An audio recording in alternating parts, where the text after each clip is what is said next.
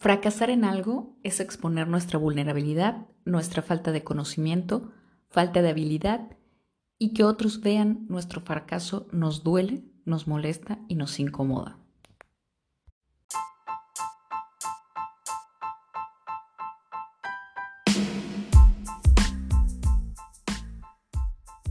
La línea de vida es un continuo intermitente, picos arriba y picos abajo. Mientras eso sucede, quiere decir que seguimos respirando. Y en cada subida y bajada hay mucho por aprender, por descubrir, por replantear, por cuestionar. Bienvenidos al podcast Intermitente, donde abordaremos distintos temas que nos mueven, nos motivan o que nos chocan o incomodan, pero que de alguna manera nos dejan algo para pensar o sentir. Soy Leticia Laguna, coach life, aventurera, aprendiz y me encanta escuchar y contar historias de vida. Muy buenas, ¿cómo están? Bienvenidos al episodio número 5 de Intermitente. Pues el día de hoy les quiero compartir un tema que considero muy importante y no importa el área de la vida en la que nos encontremos irremediablemente nos encontraremos frente a él en algún momento. Y ese es el fracaso. Como decía el chacal de la trompeta, el más despreciable de todos. O bueno, al menos para mí sí, durante mucho tiempo en mi vida. Porque creo que todos hemos escuchado alguna vez alguna frase relacionada con esto. Estudia para que no fracases en la vida, Échale ganas a tu relación para que no fracases en tu matrimonio. Ten cuidado con ese negocio que emprendes, no sea que vayas a fracasar. Así que la verdad, todos llegamos a tenerle terror al fracaso y justamente es uno de los motivos o pretextos para no hacer o dejar de hacer algo. Porque no solamente es el hecho de fracasar, sino el juicio que nos hacemos a nosotros mismos y el juicio de los demás hacia nosotros. Porque cuando iniciamos un proyecto del tipo que sea, quizá, no sé, un negocio, una relación, un trabajo, la verdad es que realmente nos ilusiona y queremos mostrarle a todos lo que estamos haciendo, lo que estamos viviendo. Y si algo sale mal, seguro se aparecerá de varias personas de nuestro alrededor esa famosa frase de te lo dije. No puedo odiarla más.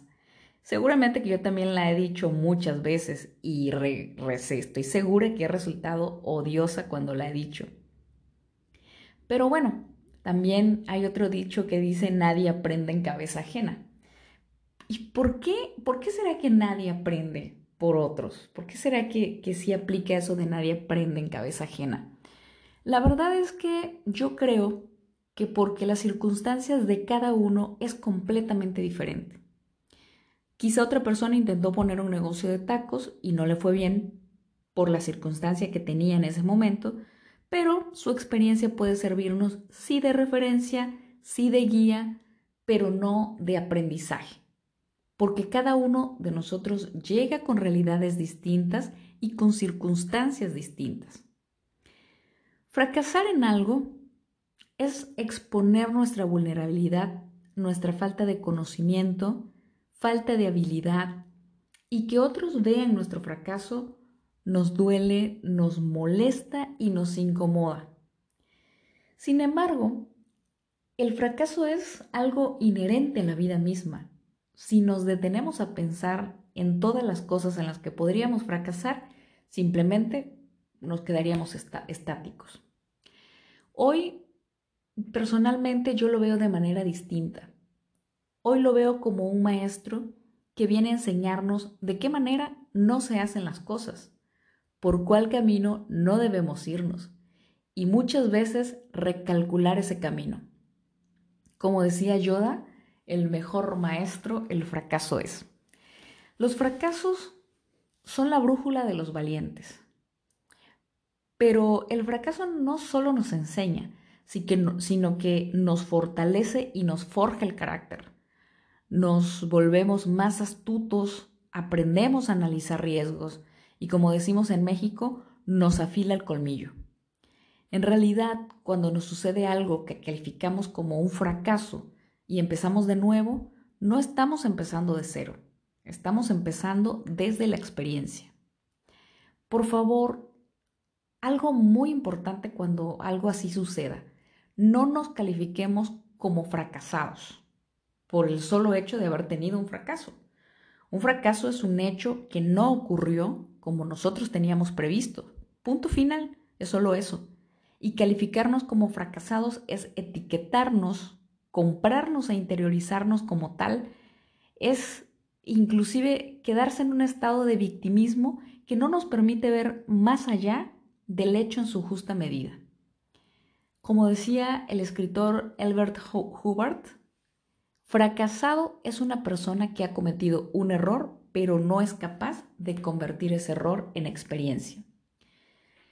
Les cuento que hace tiempo me pasó una situación que en su momento tenía una gran etiqueta con la palabra fracaso. Resulta que con mi pareja de ese momento pusimos una comercializadora de productos desechables biodegradables de esos que se hacen con bambú, caña de azúcar, ya saben, los productos que hoy son un hit. Pero esto fue hace aproximadamente 10 u 11 años. Yo invertí un dinero que ni siquiera tenía, porque la verdad es que tomé un préstamo de donde yo trabajaba para hacer un stock de productos. Así que compramos el stock, montamos un local con la mercancía, instalamos un software de etiquetado y de venta, en fin, echamos a andar lo que pensamos que sería el super negocio. Resulta que por aquella época esos productos eran seis o siete veces más caros que los tradicionales. Y realmente en ese momento a nadie le importaba mucho el tema del cuidado del medio ambiente. Vendimos, no sé, más o menos unas, unas 10 o 20 cajas del, del stock que teníamos y meses después de no vender absolutamente nada y de tener la casa llena de cajas, nos rendimos. Vaya, realmente, realmente se sentía como, como un fracaso y, quizá lo era, ¿no? Ahora, ahora lo veo de una manera diferente, pero en ese momento era lo que pensaba y lo que sentía. Sin embargo, después de darle muchas vueltas, nos sentamos a analizar las cosas que habíamos hecho mal y concluimos que todo lo que habíamos aprendido con ese negocio era como haber hecho una maestría en una universidad carísima. Porque finalmente no ganamos, pero tampoco perdimos dinero, pero porque tiempo quizá. Eh, al final de cuentas yo pude pagar mi crédito y nos quedaron muchísimas cajas con productos. Después de esto, lo que pasó es que decidimos darle un gran giro a ese negocio, porque teníamos una cantidad enorme de platos, vasos y contenedores biodegradables lo que hicimos fue terminar por ofrecer servicios de coffee breaks ejecutivos para las empresas con el plus de que todo estaba servido en productos amigables con el planeta. Y boom, ahí sí nos fue muy bien. Trabajamos por un buen tiempo con ese negocio, que no era originalmente lo que habíamos pensado, pero que terminó dándonos excelentes ganancias, muy buenos rendimientos. El caso era resignificar lo que nos pasó y a partir de ahí tomar la experiencia de hacer las cosas diferentes. Estoy segura que ustedes conocerán una y mil historias de grandes, grandes fracasos. No sé si habían escuchado, pero por ejemplo, Henry Ford se declaró en quiebra cinco veces antes de tener éxito al, patentar su línea T de producción. Ariana Huffington fue rechazada por 36 editores. Imagínense, 36 rechazos antes de crear el imperio de Huffington Post. Bill Gates, con su primera empresa, Traff Data, eh, tronó, se fue a la quiebra.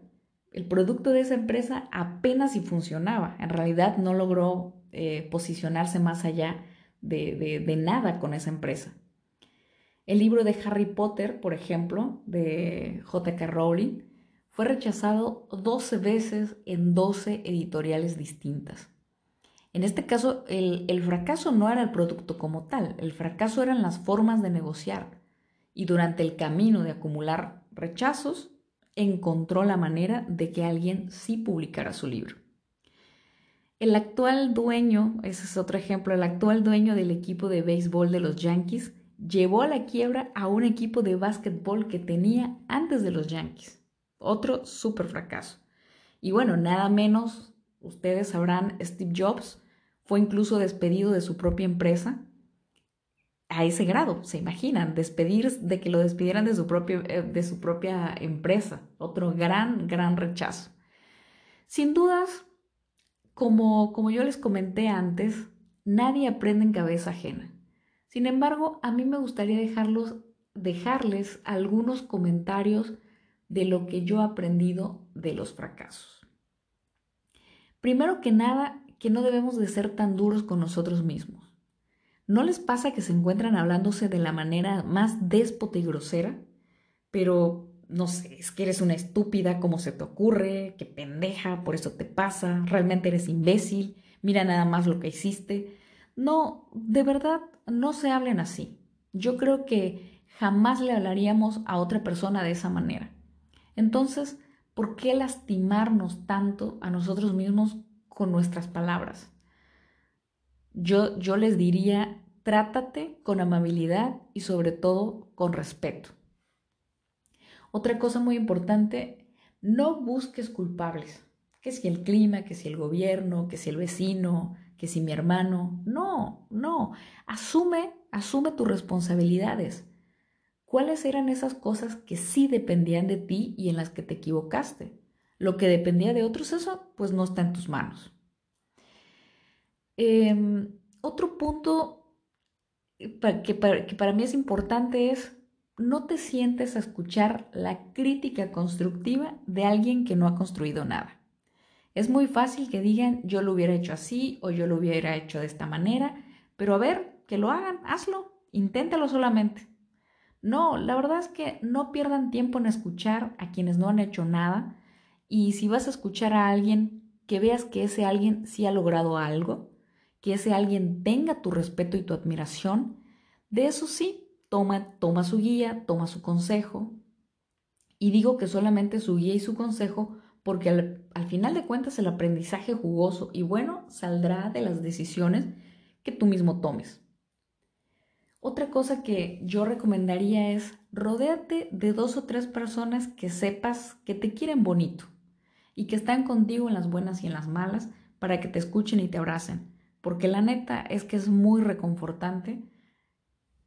Como ya dijimos en el punto anterior, no queremos banda mala leche que te venga a criticar, pero sí reconfortante tener gente que te abrace, gente chida, que te haga reír, hasta en las peores, y que se siente escucharte mientras se toman juntos una caguamita en la banqueta, un café, se coman un elotito juntos.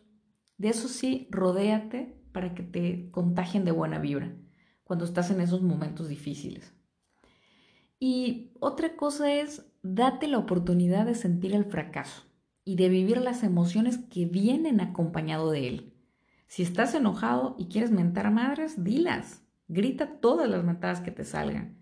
No contra nadie, sino contra el hecho ocurrido. Si te sientes triste o frustrado, llora, llora todo lo que quieras. Siéntate a ver la tele, cómete un bote de helado, no importa, dale. Si quieres agarrar quizá eh, a madrazos una almohada o un mueble, sácalo todo. O vete a correr mientras lloras, alguna actividad. Si solo a lo mejor quieres quedarte en la cama viendo al techo, también, también se vale. Vive lo que te genera. Ni lo evites, ni lo quieras tapar. Ni quieras hacer como que no pasa nada, porque lo reprimido, al final de cuentas, lo cobra el cuerpo de una u otra forma. Ponte un límite para vivir el duelo, porque al final es una pérdida lo que tenemos enfrente. De una expectativa de éxito, de un resultado que no salió, eso es un duelo. Y el duelo duele. Pero listo, ponte una semana, 15 días, el tiempo que tú consideres, pero no te instales en el papel de fracasado, porque si hacemos eso, ahí sí, ya valimos madres. Después de que te diste el permiso de vivir todas esas emociones que te generó el descalabro, entonces siéntete a resignificar lo que pasó. ¿Qué lecciones aprendí de esto que sucedió?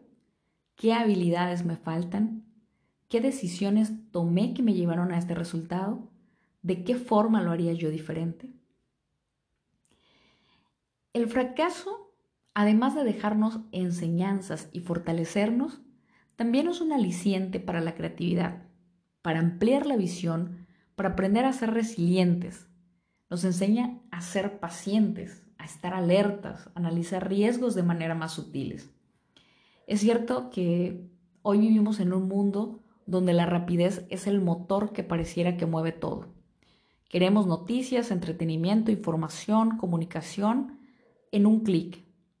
Y nos hemos acostumbrado a esa vorágine de vivir sin esperar.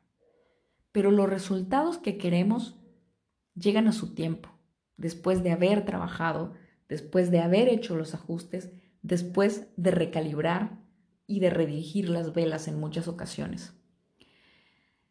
Yo te invito, te diría hoy, aprende a gestionar inteligentemente el fracaso y no lo veas como una piedra en el camino, sino como un escalón.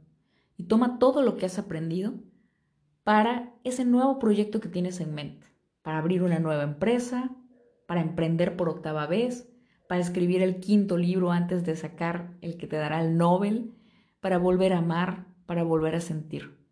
Recuerda que no empiezas desde cero, empiezas desde la experiencia.